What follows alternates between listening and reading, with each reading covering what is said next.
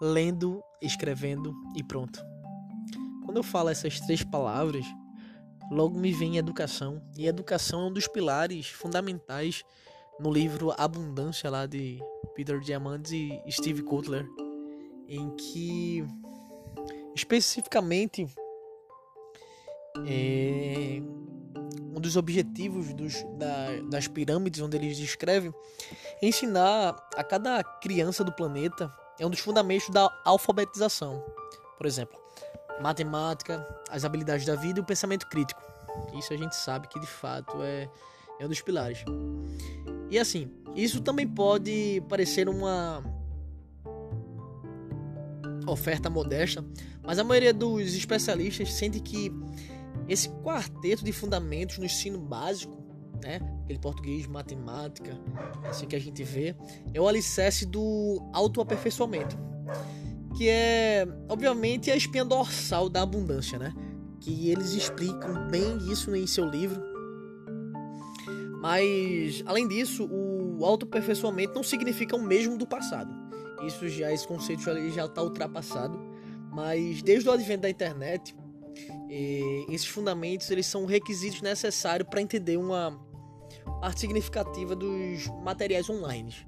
É, cada matéria hoje em dia ela, ela tem várias, várias fontes diferentes que a gente pode se alimentar sobre ela. Né? Em, em ênfase, a gente pode dizer que esse crescimento, e, de fato, é na responsabilidade pessoal é e fundamental também para os nossos aprendizados.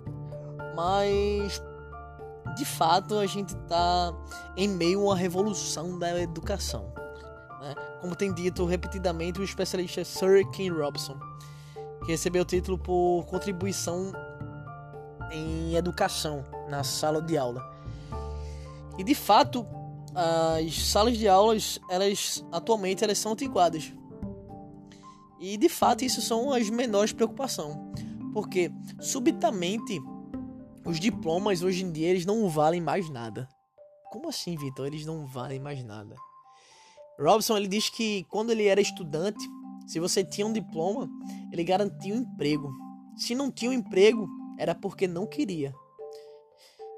Eis um questionamento durante o podcast: será que é realmente necessário a gente ter um diploma para adquirir conhecimento de habilidades que a gente precisa no nosso dia a dia?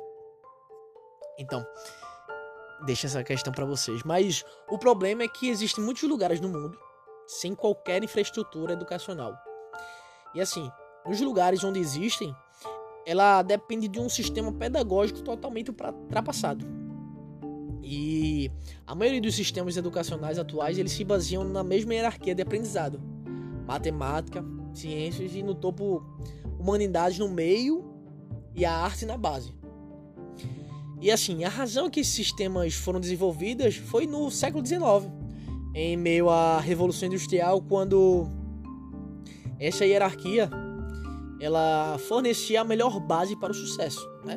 Em meio à Revolução Industrial lá a gente via todo esse processo. E a situação não é mais a mesma, né? E na, na cultura tecnológica que vivemos em rápida mudança e numa economia cada vez mais baseada nas informações, ideias criativas e liderança, entre outras características, são recursos derradeiros, né? Mas, porém, contudo, todavia, tanto, o nosso sistema educacional atual pouco faz para cultivar esse recurso.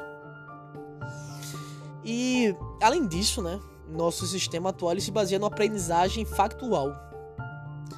O que danado é uma aprendizagem factual?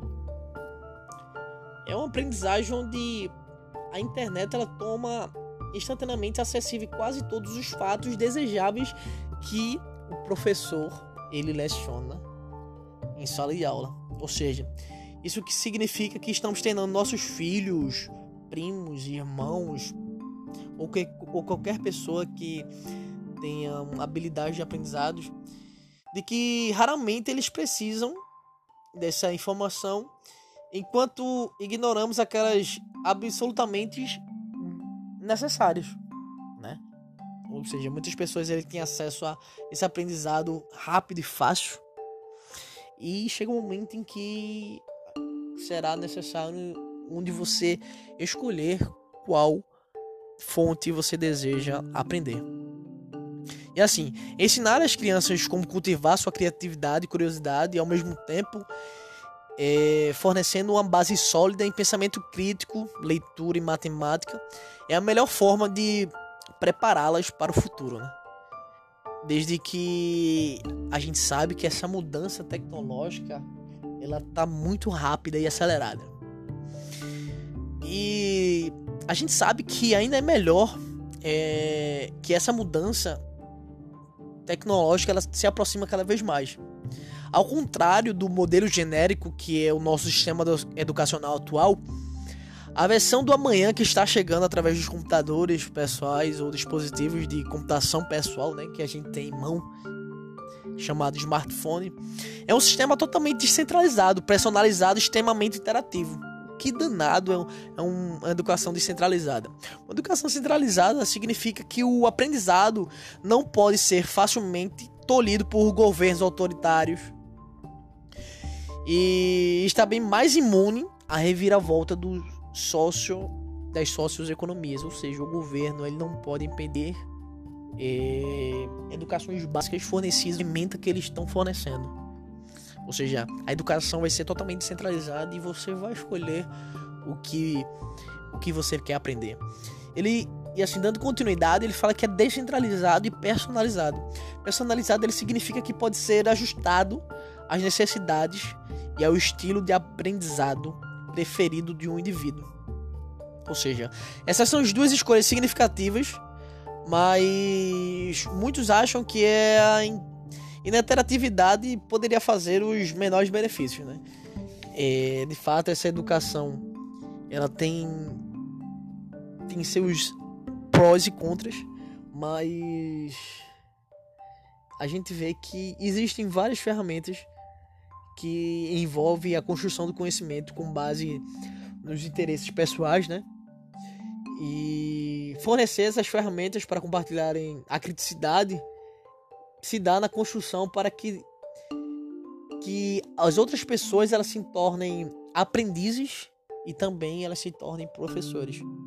Então, a educação está mudando. E essa mudança tecnológica também será uma necessidade para essa abundância tecnológica que estamos acontecendo.